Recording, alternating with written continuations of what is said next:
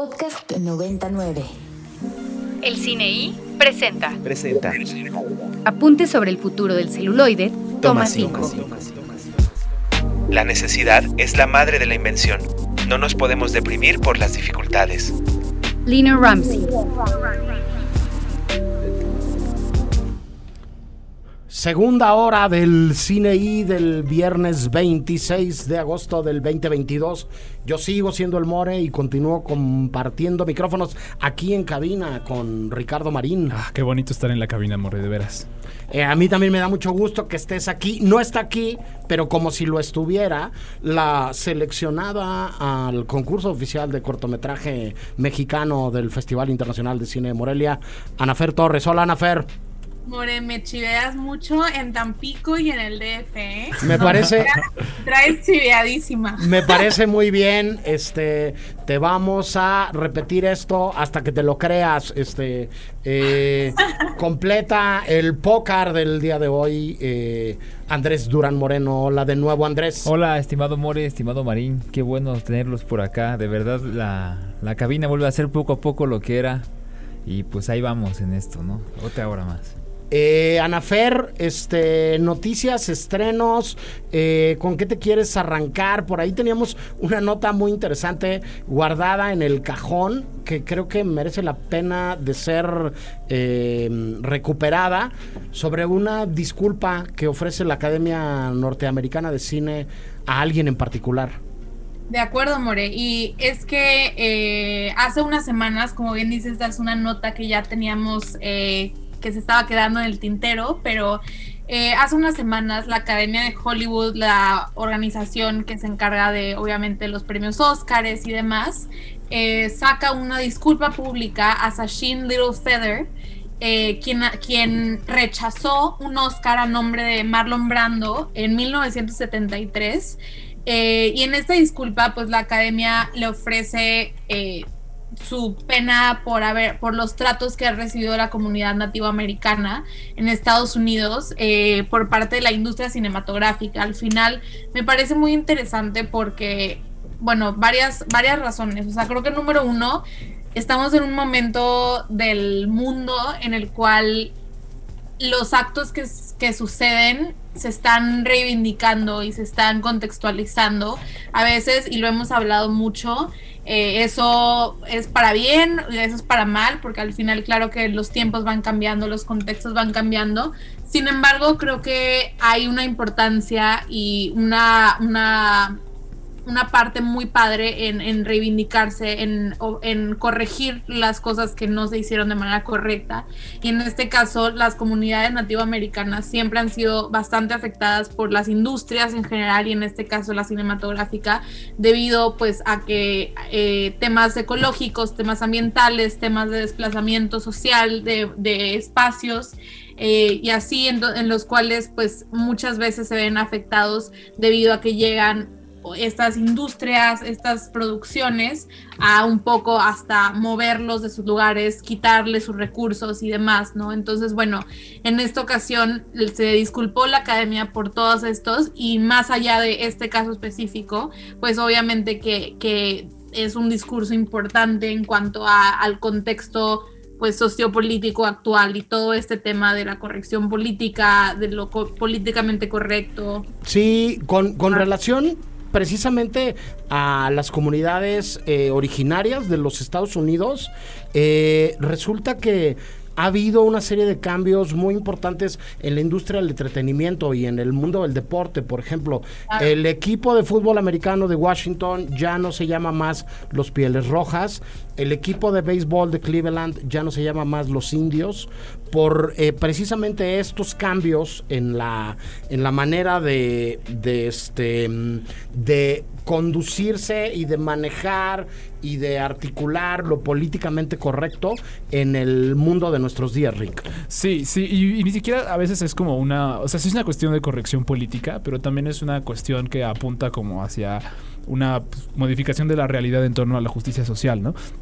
Entonces Claro. eh, se trata de eh, empoderar o como escuchar eh, voces de grupos vulnerables, justamente. Y el caso de Sashin Little Feather hace, pues, pues ya son, serían como 50 años, justamente, con todos esos este, aniversarios que hubo so- alrededor del padrino, serían 50 años, justamente que sucedió lo de lo, la- la- el evento de los Oscars donde ella decidió rechazarlo. Y justo podemos ver la reacción que hubo, ¿no? La- las reacciones tan diferentes que hay. O Claro. sea, en ese momento, Sashin Little Feather fue súper abucheada. Incluso cuenta que John Wayne trató de agredirla físicamente, eh, lo cual, pues también eh, es un poco, cumple, digamos, el estereotipo de esa época. Sí, por el, eternamente Ah. polémico Marlon Brando, yo creo que no se esperaba que iba a pasar lo que iba a No. pasar. Este, cuando se le ocurrió la idea de pedirle a esta, este, eh, hoy célebre, este, eh, Activista, integrante de la, de la comunidad y activista de la,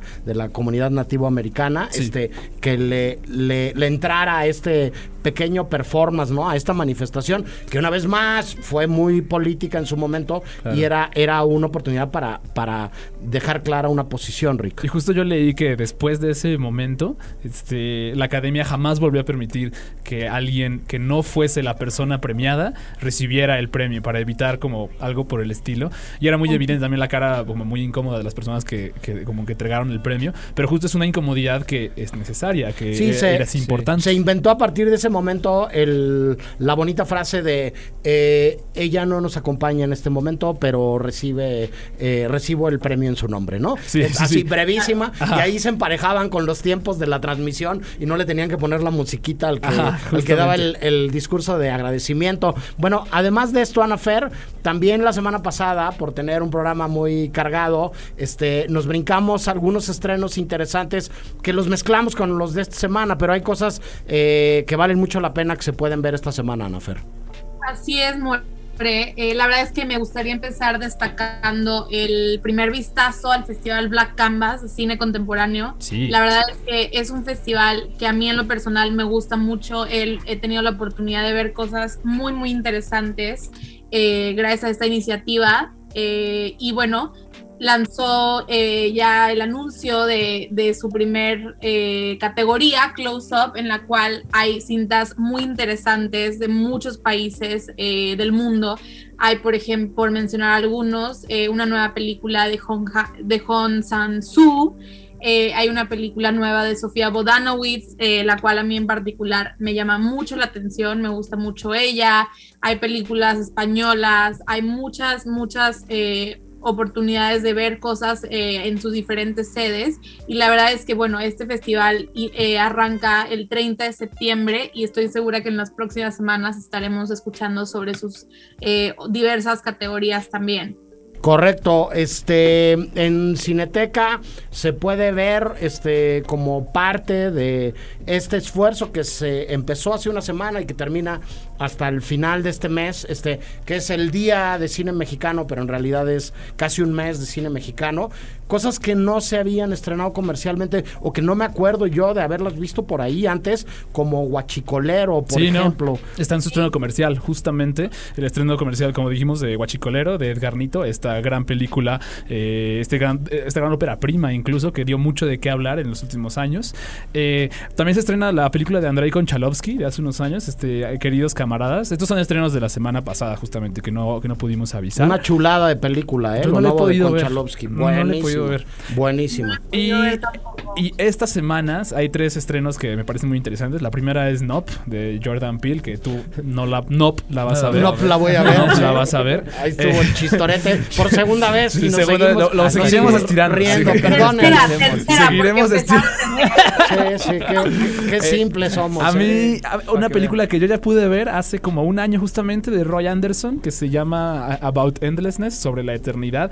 Siempre es como muy interesante ver como las propuestas visuales de Roy Anderson, un cineasta sui generis absolutamente, entonces es... Corran a verla, corran a verla.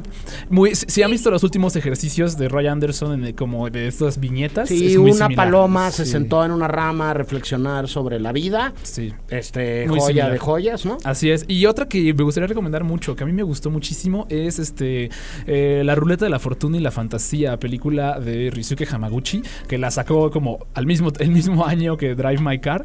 Eh, Si les gustó Drive My Car, es muy probable que también les guste esta se- serie de, de cortometrajes, justamente, en cuestión de antología. Y justo. si les gustó Drive My Car, vean cualquier película de Ryusuke Hamaguchi, porque es una maravilla. Dicho todo lo anterior, vamos con algo de música porque ya está aquí nuestro siguiente invitado que vamos a oír, Rick. Vamos a estar hablando de punk, eh, lo que queda casi casi el resto del programa.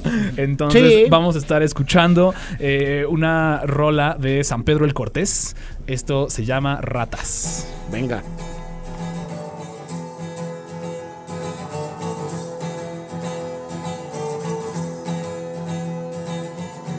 ¿Qué escuchamos, Rick?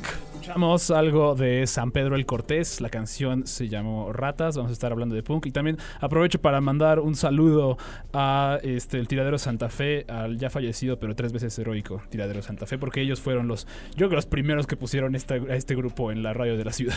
Ok, muy bien. Este, y hablamos de punk, hablamos de documental, hablamos de hacer las cosas de muy diferentes maneras. Hablábamos hace un momento con Rodrigo Pla y La- Laura Santulo de, de todos los cines mexicanos, que es el cine mexicano, y con el pretexto de que arranca Ambulante, que es una cita de la no ficción que tiene un espíritu de gira, ¿no? Tiene un espíritu itinerante, tiene un es- espíritu de llevar cine a muchos lugares distintos.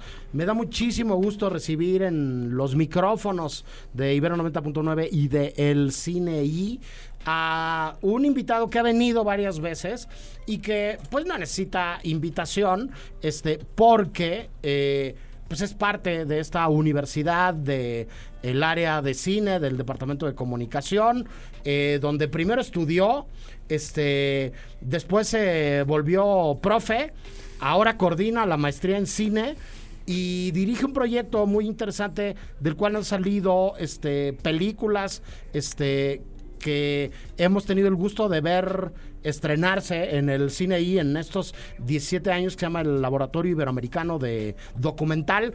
Doctor Pablo Martínez Zárate, ¿cómo estás, Pablo? Muy bien, More, muchísimas gracias por la invitación. De verdad, aunque sea uno de casa, pues se siente especial visitar esta cabina y este programa con, bueno, el More, por supuesto, y gente tan distinguida por aquí que ha estado en las aulas también conmigo. Sí, este, al final se convierte en un diálogo muy Sí. sabroso porque, porque también hay estudiantes de cine de la licenciatura y de la maestría. Hoy no hemos mencionado al bueno Bando, que ahora mismo es estudiante de la maestría en cine del Departamento de Comunicación de la Ibero y que es el mero mero de los controles de la cabina y que hace que sonemos este, más o menos bien o lo mejor que se pueda.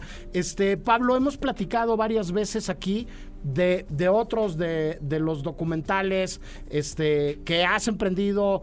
Pues tú, este, en solitario, con NISA, con el laboratorio, este, hablamos de Ciudad Merced, hablamos de, de varios de los estrenos de los docus que has hecho, el del 68, y ahora tenemos la gran noticia de que en el marco de Ambulante se va a estrenar este, la memoria se coló por un filtro o algo así, se Sí. filtró por La- una, la la memoria memoria- se filtró por una grieta. Por una grieta, exactamente. Correcto, que es un proyecto muy especial eh, que tiene que ver con organización comunitaria, que tiene que ver con Xochimilco, que tiene que ver con qué, cuéntanos. Pues tiene que ver con un montón de cosas y quizás valdría empezar con eh, que tiene que ver con la investigación y la investigación artística como una forma también de explorar la realidad. No muchas veces eh, se piensa que la investigación es hecha de manera muy tradicional en la academia y lo que buscamos en el Laboratorio Iberoamericano de Documental es confirmar que las artes y específicamente la práctica documental documental tiene la capacidad de generar conocimiento. Y así este proyecto empezó con una convocatoria de la Dirección de Investigación y Posgrados de la Universidad Iberoamericana que se llamaba Es hora de usar la cabeza, una convocatoria a proyectos extraordinarios de investigación que respondieran al sismo de 2017 y eh, pues propusimos un proyecto transmedia que bueno es mucho de lo que me gusta hacer tiene que ver con este migrar constante entre formatos y, y procesos y medios, también como parte del Departamento de Comunicación es una inspiración detrás. Eh, y así empezamos en 2018 haciendo una serie de talleres con estudiantes de posgrados y de la licenciatura, no solo de la maestría en cine y la licenciatura en comunicación, también del posgrado en antropología social, eh, haciendo talleres comunitarios para recabar la memoria. Después estuvimos explorando algunas eh, pues algunas salidas alternativas como un librito de esas memorias, una serie de activaciones en comunidad. Y después pues seguimos trabajando en esta película por muchos años. Para el reporte de esa investigación se hizo una versión muy corta en video que no es la película en general sino un, un reporte de investigación y la película pues se tuvo que estar ahí puliendo y puliendo y puliendo. También muchos proyectos llegaban y entonces teníamos que irnos sobre la urgencia de esos otros proyectos, las comisiones de otros proyectos del mismo laboratorio como Forensic Landscapes, un documental interactivo que hicimos con Ann Hofsmith, entre otros. Eh, y así llegamos ya por fin al 2022 con una reescritura durante la pandemia de todo el guion. O sea, em, al final como este proyecto pues ya digamos no tenía los fondos de ese proyecto de investigación, este pues se tuvo que estar eh, financiando de manera eh, pues muy punk, porque sí, mucho, De, mucho del trabajo que, que, hacemos tiene que ver con ese espíritu experimental, sin duda alguna. Eh, y por fin se pudo reescribir. Eh, para mí, en algún momento, aunque fuera un proyecto comunitario en el que participó una gran comunidad de la Ibero y de fuera del Ibero, pues no dejaba de ser un proyecto muy personal. Está fotografiado en 16 milímetros y yo lo fotografié. Eh, yo lo dirigía y yo lo narraba y okay. entonces de pronto era insoportable, ¿no? De Primer, verdad era un proceso prim insoportable. Primera base conejo box. Sí. Ajá, eh, casi es como chiste, ¿no? Pero, pero bueno, es un proyecto de ensayo, es un proyecto que también eh, tiene una apuesta más íntima en ese sentido y fue así que eh, se, nos vimos ante la urgencia de reescribir el guion por completo, entonces en ese sentido evoca mucho el proceso de creación de la, del monopolio de la memoria, incluso es una temática que está presente siempre eh, la inquisición crítica sobre las narrativas de la memoria. Y en este caso, con el mismo guionista, reescribimos el guion original eh, desde cero, ¿no? Empezamos desde cero. Eh, para terminar, ahora sí, ya muy recientemente, con una versión final de la película, narrada también a dos voces, con Isabel Gil, eh, que, que, bueno, ha sido cómplice de producción y en este caso también de narración, eh, para estrenar en Ambulante, en una función además muy especial que, bueno, será ahí el 4 de septiembre a las 4 de la tarde, copresentada por DocsMX, ¿no? Por, porque viene otra, otra noticia pronto por ahí que no, que no podemos todavía ventilar, pero sí decir que es una función especial porque además algo que nos gusta mucho acá es que los proyectos vean la luz de inmediato, es algo que por, por, ejemplo, por eso me gusta el web documental, ¿no? Porque es no es como que lo terminas y lo tienes que celar, sino lo terminas y lo publicas, ¿no? Sí. Y ahora que todos lleguen ahí ya, después si alguien lo quiere invitar a algún lado, pues que lo inviten. Y porque estos proyectos que son de largo aliento y que necesitan mucha chamba y que necesitan muchos hombros, este también son proyectos que acaban vinculando este eh, diferentes organizaciones y diferentes instancias, no nada más por un asunto de fondos, sino porque tenemos igual la imagen equivocada de que los grandes documentales, eh, los grandes festivales de documental en México están peleados y son sí, competencia justo. y no se hablan, ¿no? Y no hay nada más lejano a la realidad en general en la comunidad cinematográfica de nuestro país. Totalmente, y sí quiero aprovechar esto que dices, More, para públicamente expresar mi, pues, un, una felicidad que de verdad, o sea, fue inconmensurable la semana pasada cuando se hizo eh, pública ya la noticia. Eh, y, y, este agradecimiento tanto a Ambulante como a Docs y la, como el diálogo que, que se tuvo para poder sostener una, una función eh, compartida. De verdad me parece muy hermoso y una, una ocasión muy bonita. Eh, que habla de la colaboración, de la voluntad también de generar comunidad y un montón de Eh, cosas. de la ¿no? inteligencia, ¿no? De, Sí, de quienes lideran estos proyectos. Sí, Ricardo. Bueno, justamente este, llevo siguiendo parte de este proyecto desde tu Instagram, justamente siempre subías cosas. Ahí este, este, también, les pongo el Instagram. y, también, y también con los, este, no, pero también con tus colaboradores, justo que también son amigos míos, justamente. Y pues a mí me llamaba la atención. De hecho, justo el año pasado me preguntaba como qué pasó con este documental, Cu- cu- porque me, me me hubiera gustado mucho verlo como ya justamente, ¿no? Porque es mi, mi, esa, mi ansiedad. Mi cuestión era eh, sobre lo que mencionabas ahorita que tuviste que se tuvo que pulir, se tuvo que reescribir todo. El, el lugar común que mucha gente luego dice que es que escribir es reescribir justamente, ¿no? ¿Qué encontraste tú en la reescritura comunal también justamente? ¿Qué, qué fue lo que encontraste en eso? Fue algo muy bonito y creo que también pasó en, en el monopolio de la memoria como este espejeo, este diálogo y la escritura, sí como reescritura, pero como interlocución. O sea, la escritura no como un monólogo, sino como un diálogo, en este caso con Osvaldo Hernández Trujillo, que es un escritor mexicano, eh, pues empezar a problematizar lo que él veía en la película que yo no había visto.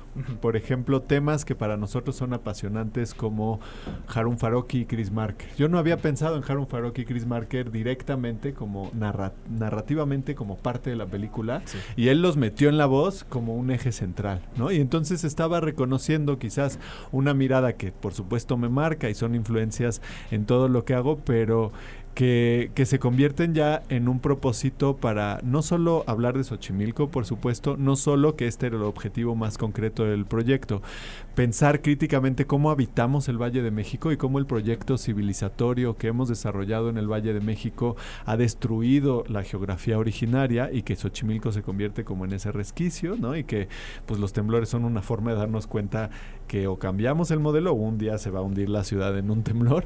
Eh, sino que es una película que se pregunta sobre el cine mismo, ¿no? Y sobre la imagen para pensar críticamente la realidad y cómo la imagen se convierte en un vehículo para conocer y eh, la realidad y, y, bueno reinventarla, ¿no? También. Correcto. Andrés, querías preguntarle algo a Pablo. Sí, sí, yo a lo largo de, de conocerte de mucho tiempo para acá, porque fuiste profesor mío también en la carrera, he visto que la memoria siempre es algo que te ha evocado numerosas preguntas, ¿no? Y de hecho, pues tus visiones siempre han sido diversas.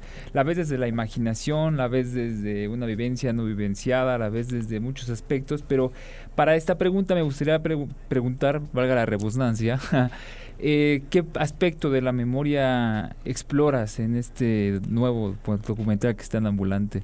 Pues es, es muy bonito porque incluso hay una cita a uno de los textos seminales de, eh, de la memoria, que es eh, Bergson, eh, quien habla, eh, pues bueno, de, de, la duración y de otras cosas, pero habla de dos tipos de memoria, ¿no? Y creo que sobre todo estamos ahondando en cómo, y que bueno, creo que casi todas las películas van por ahí, o todos los ejercicios que hemos hecho, pero cómo la memoria es algo encarnado, ¿no? O sea, la memoria no es un archivo que está por allá, no es mis clases de historia y los libros de la SEP, claro. no son los documentales del 11, ¿no? Este, sino, o el Archivo General de la Nación, sino la memoria es lo que hacemos nosotros con el territorio y esta herencia que, que nos marca, ¿no? Eh, la memoria, en otras palabras, pues es responsabilidad de nosotros. Eh, en ese sentido, pues esta película trata de pensar cómo en un temblor, al momento, y además el de 2017 fue muy, muy representativo porque eh, coincidió en 19 de septiembre y habíamos hecho un simulacro en la mañana y durante sí. el simulacro es, ay, qué flojera, Otra vas a salir, no, yo me voy a hacer güey, voy a ir al baño, ¿no?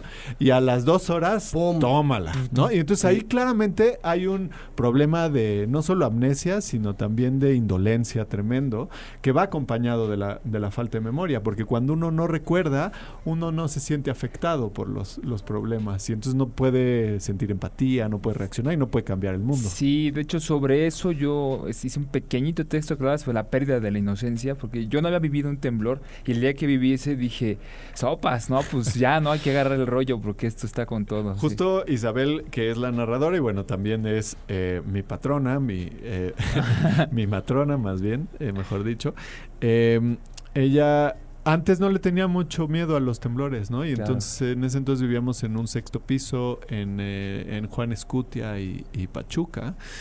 Y yo le decía cuando fuimos a ver ese lugar, no, yo no quiero estar aquí, la verdad, porque Sí, pues sí. yo digo, igual y no había vivido nunca, pero siempre ha sido una conciencia Luego yo les muy cuento del cercana. 85. Justo del 85. Luego yo Yo era muy chiquito, muchachos. pero justo tengo imágenes Claro. que Sí. no se me van a olvidar nunca y nunca se sí, me han sí. olvidado esa angustia. Y ver a mi papá irse como nosotros lo hicimos esta vez y ver las Claro. imágenes de la tele de gente ayudando y mi mamá diciéndome, ahí está tu papá ayudando, ¿no? Por eso no está Sí. acá. O sea, como esas referencias de vida que para mí estaban súper presentes y que para Isabel no estaban tanto, ahora se ha convertido en un trauma. O sea, Claro. y bueno, sí, es además, que- eh, Isabel estuvo en Álvaro Obregón con los brigadistas españoles metiéndose a los huecos porque así es ella. ¿no? Claro. Sí, Sí, sí, sí, no por porque, así es la gente que hace cine También. y que divulga arte y que Sí, lo promueve exacto. y que muchas cosas más. Vamos a ir al corte de estación. Eh, estamos platicando con Pablo Martínez Zárate sobre la memoria. Se filtró por una grieta que estará en ambulante. Eh, venimos les presentamos la primera cápsula sobre ambulante de este año y sumamos gente a la mesa.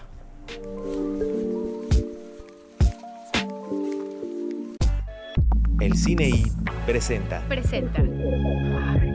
Apuntes sobre el futuro del celuloide. Toma, Toma 3. Nos estamos dando cuenta de que este cambio va más allá de la manera de distribuir el cine. Está mutando la relación que las películas crean con el público. Paulo Sorrentino. El Cine I Presenta presenta. Apuntes sobre el futuro del celuloide. Toma 4. Toma 4. Muchas personas dicen que las plataformas son planas, que van a acabar con el cine. Tenemos que decir que no es el cine lo que está muriendo, sino la idea que teníamos de ello. Rebeca Slotowski. Les voy a contar una, una leyenda. Quiero que escuchen bien.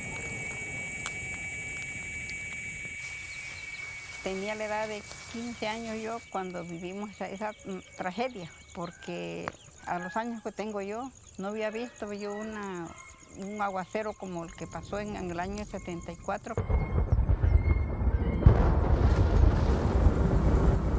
Historias fascinantes y mundos verdaderos. Más de tres lustros de recorrer el país promoviendo el buen cine. Documentales y más documentales. Películas que viajan y nos hacen viajar. 17 años después, la gira sigue, porque la realidad sigue superando a la ficción. El cine y Ambulante 2022.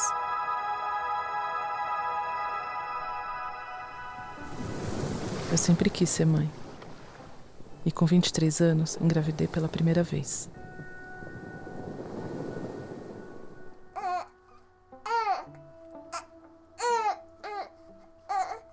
Mas os anos passaram e de repente tudo mudou.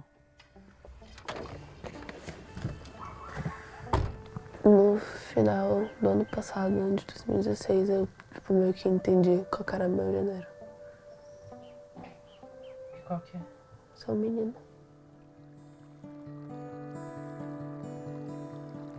Eu já estudei literatura, fui dançarina, tentei tocar saxofone, quis morar em Moçambique.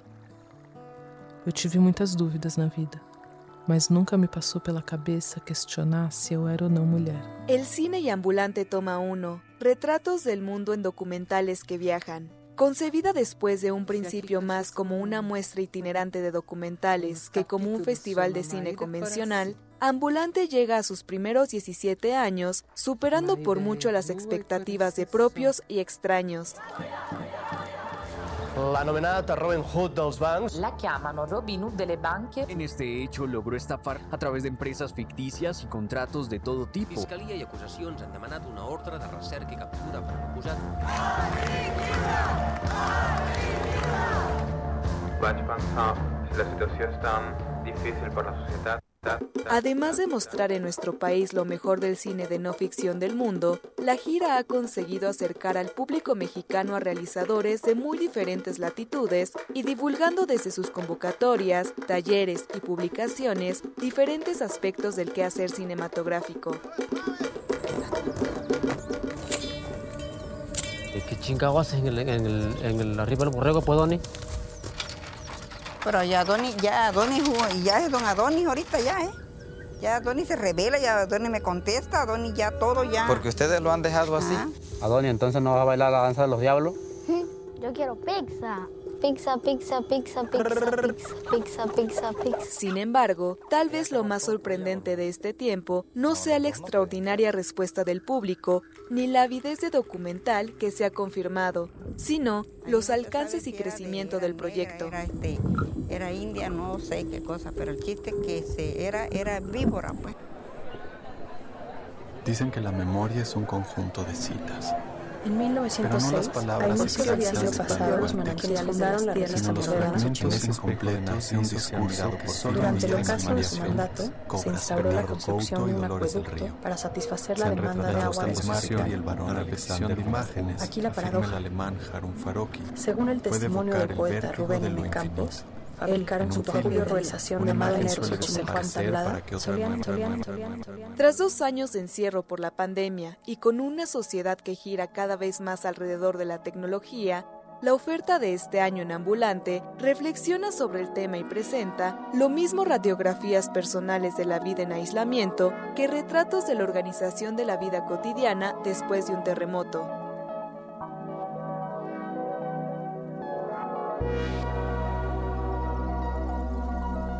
Hola de nuevo, yo soy el More, esto es el cine y la edición del 2022 de Ambulante.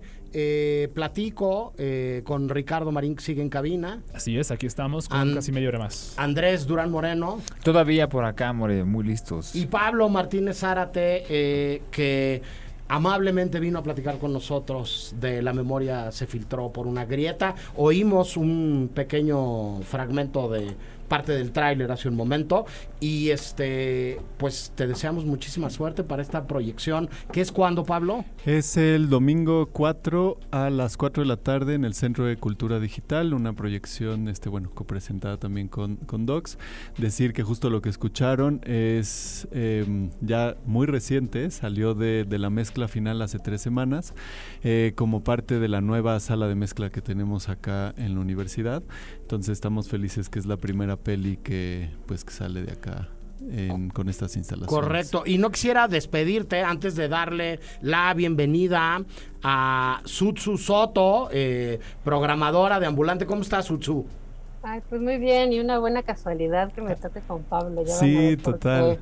Eh, bueno, Muchas gracias fue- por la invitación. Ajá, además alguien que, bueno, es de Xochimilco, conoce mucho además sobre el cine mexicano, el documental, y fue un, una comentarista de, de este proceso y sin su ayuda, eh, pues no estaríamos donde estamos. Gracias y qué gusto verte, Tsutsu. Y bueno, eh, que Pablo se vaya eh, nos da la posibilidad de darle la bienvenida. No es que sea cambio como en el foot, ¿no? Porque son dos por uno. A dos eh, directores de otra de las eh, películas más interesantes del ambulante de, de este año.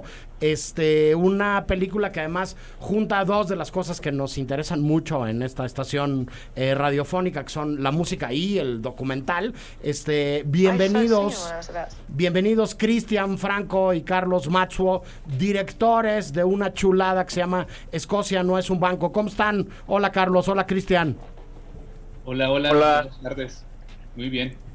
Pues Contentos. gracias por platicar con nosotros a los tres. ¿Por, por qué este, seleccionaron Escocia no es un banco, Sutsu? Ay, me voy a dar mucho del crédito. porque Eso. Me fascinó, me, me fascinó. Así, de esas películas que ves y dices, ay, qué padre que la vean más personas. Sí. Eh, no fue tan difícil en el comité, o sea, el, el proceso básicamente es ver películas, comentarlas y pensar en los públicos, ¿no?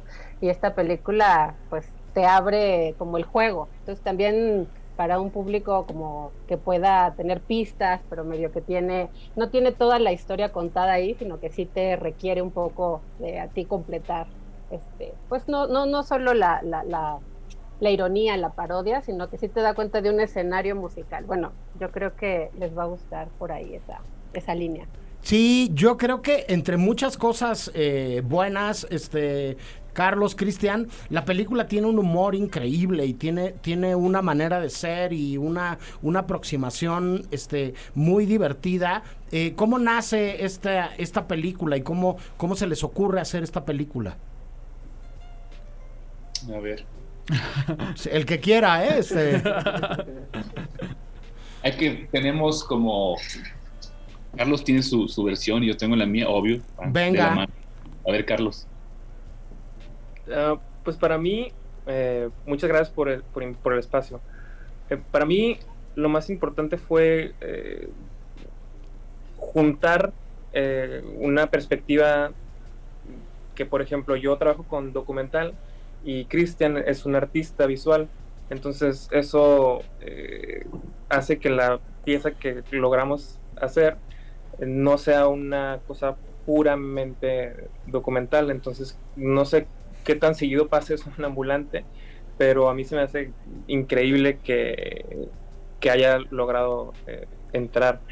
Y la idea pues surge entre unas conversaciones que teníamos entre los dos. Siempre hemos querido trabajar juntos. Nos conocemos por muchos años y el trabajo de Christian con los nuevos Maevans, que es la banda de culto al- en la que gira alrededor el documental,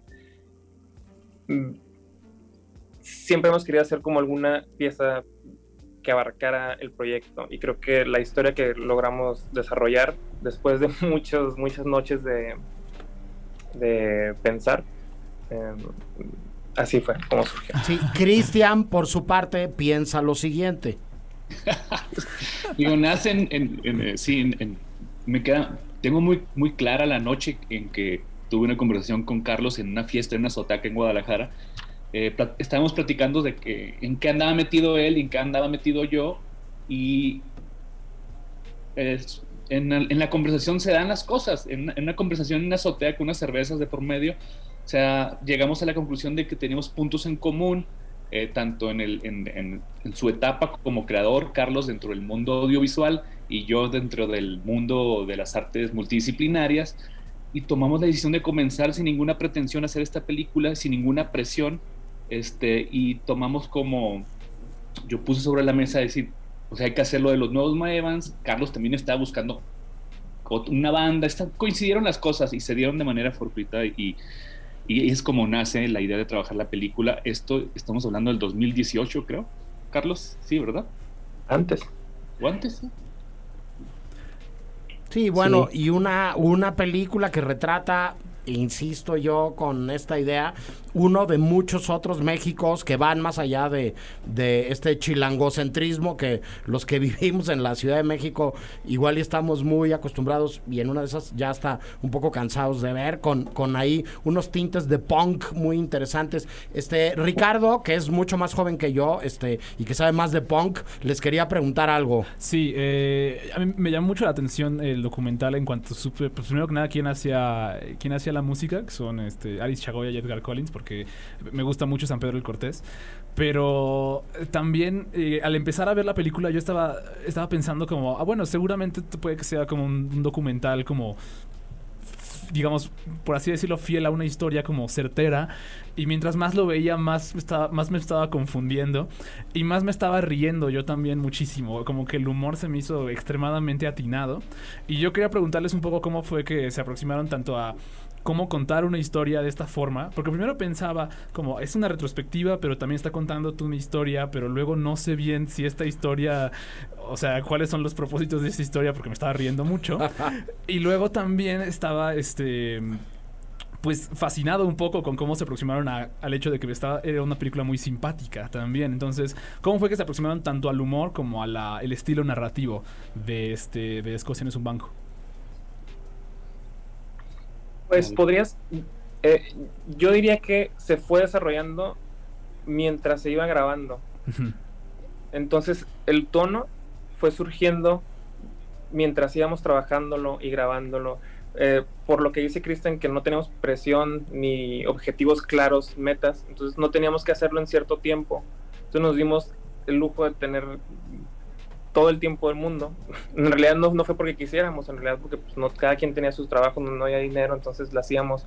Todo lo que se ve, la precariedad que se ve en la película en realidad es, es verdad, o sea, sí estábamos como en un punto donde pues toma tiempo porque pues no tenemos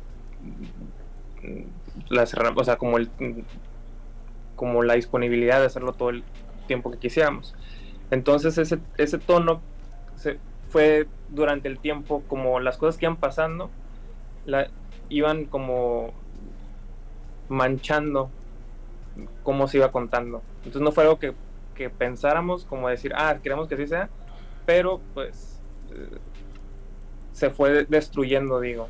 Claro, un, un poco un poco una metáfora de la propia precariedad de, de lo que estamos viendo enfrente de, de cuadro, ¿no? Y de estos personajes que, que tienen una vida ya este, en esta eh, eh, eh, necesidad o búsqueda de hacer este reencuentro de la banda. Tenemos una cápsula más este, producida sobre lo que será ambulante este año, entonces vamos a ir a escucharla y regresamos en un momento para seguir platicando este, sobre ambulante y sobre Escocia no es un banco.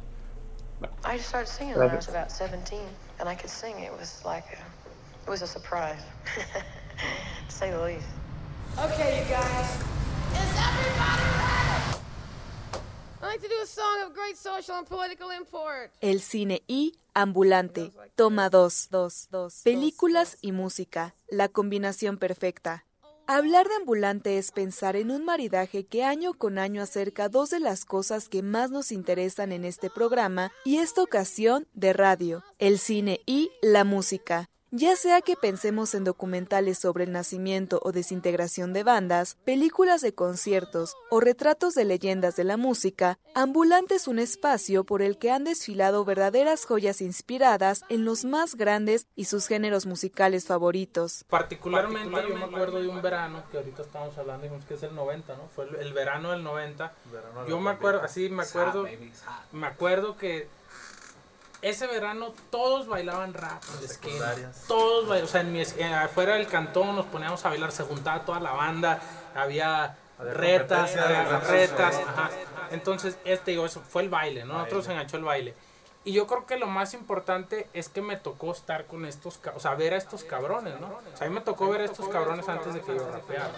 Hacer una lista siempre es complicado, pero basta decir que entre los que se han engalanado las proyecciones de Ambulante estos años están cintas sobre Kurt Cobain, George Harrison, Paul Simon, Snoop Dogg, Rigo Tobar y material sobre bandas como Joy Division, Los Pixies, Gogol Bordello, Blur, The White Stripes, Calle 13, Café Tacuba o Enrique Bumburi. sílabas exactas si van a venir en sí, me encanta. Hay momentos en tu vida en los que sabes que ahí todo fue en otra dirección. Enrique ha vivido todo lo que se puede vivir de una estrella del rock and roll. Ha nacido en Zaragoza, no ha nacido ni en Liverpool, ni en California, ni en, ni en Oklahoma. O sea, la meta ya no es el llegar a, a ser ricos, ni llegar a la fama, ni el- se ha convertido en, en una forma de vida, en una necesidad vital. Yo creo que es una gira muy importante para Enrique y para el pop rock español. La música siempre fue un camino, no fue una meta. Llega un momento y me dices, bueno, ok, ahora vive el sueño de una puta vez. Para este año la oferta no tiene desperdicio y podremos visitar los entretelones de lo que pasa en Sirenas.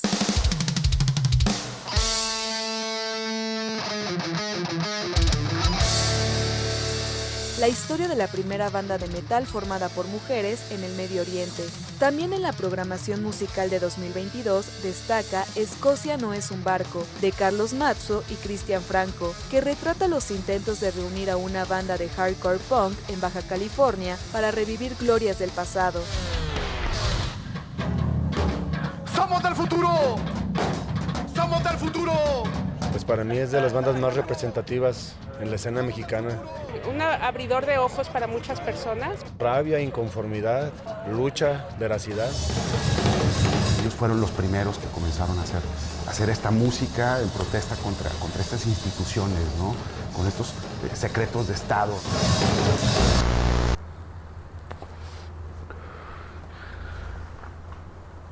El tiempo, el tiempo te desgasta, el tiempo sí te desgasta y, y más cuando te vas quedando solo.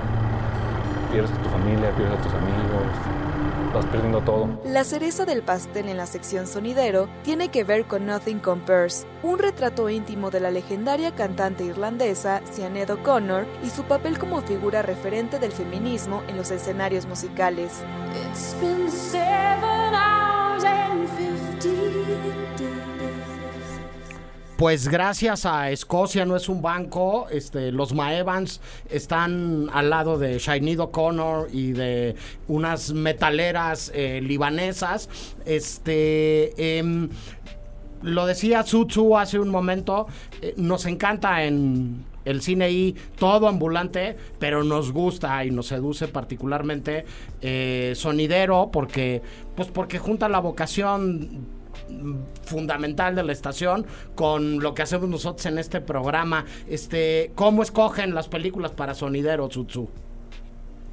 Mm, Pues eh, sí hay varios este, amantes de la música en el equipo de programación y cada uno tiene también sus, pues, sus gustos, ¿no? Lo que sí tiene, ahora que estaba, lo estaba escuchando de cómo este, pensaron en la película, es que inclusive para esta película Escocia eh, no es un banco, yo preguntaba cuántos documentales de música vieron, porque tiene así como muy marcadas todas las características de un documental de música que hasta sirve de escuela, ¿no? O sea, como todo, ciertos estereotipos, ciertas este, continuidades, o sea, es este, una clasecita de documental musical y, y creo que eso es lo importante de que además mexicano dentro de, de esta, eh, de este ecosistema de eh, documental de banda que es un género en sí mismo, ¿no? Entonces para sonidero el tema tiene, el tema pues es la música, pero lo que importa también es que esa historia diga otra cosa, ¿no? O sea, que sea un documental que te permita abrir temas que no sea solamente lo musical.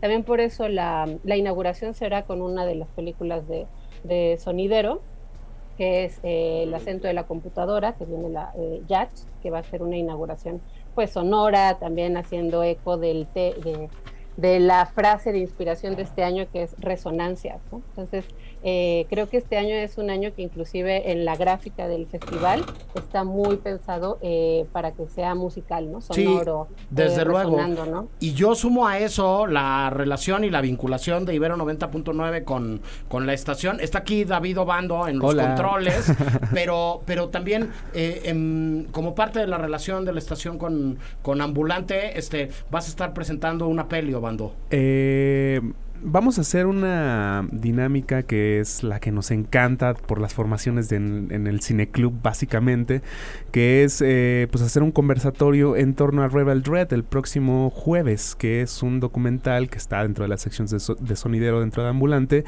que es dirigido por William E. Badley y eh, es dentro de las festividades, de- justo como lo digo, de Ambulante y además eh, en coproducción con Rutical Sessions, que es eh, Rodrigo Rutical, que lo conocen aquí en la escena musical del reggae, eh, por estar trayendo todo el tiempo propuestas que tienen que ver con el dub y el reggae. Y en esta ocasión, pues también se suma a traer, entiendo, Rebel Dread, que va a estar presentándose, como les digo, en Casa del Lago el próximo jueves 1 de septiembre. Por allá los vemos. Ahí está, este... mm, Carlos, este, ¿cuándo se puede ver Escocia no es un banco en el marco de Ambulante? El 2 de septiembre en Faro Cosmos a las 6 de la tarde y el sábado 3 de septiembre en Cinépolis Diana a las 5. Correcto, este, un millón de gracias, Carlos. Cristian, muchísimas gracias por platicar con nosotros. Felicidades por el docu. Pues gracias a, a Ibero eh, por el espacio y a, y a Ambulante por ah, dar, dar apoyar este tipo de producciones. No se pierdan, Escocia no es un banco, se van a divertir mucho. Sutsu, ¿dónde puede encontrar toda la gente la información sobre la programación de Ambulante este año? Pues a través de la página pueden descargar los programas de mano con el detalle eh, sesión por sesión en las redes sociales, Facebook, Instagram, este, TikTok. Y también eh, pueden, eh, yo les diría que, que sigan, pues este, estamos haciendo las entrevistas en radio, pero sobre todo a través de la página de ambulante.org. Sí, decir que una de las cosas que nos ha dejado la pandemia es que eh, además hay un ambulante a distancia que no solamente se limita a las proyecciones presenciales y que creo que es algo que ya llegó para quedarse, ¿no, Sutsu? Va a ser una edición híbrida, entonces algunos de los documentales estarán en la plataforma, no todos. Empezamos, eh, pues empieza la gira en la Ciudad de México y estamos eh, hasta el 9 de octubre, entonces durante ese periodo va a ser simultáneo, pero también este año se integra una programación en la televisión pública.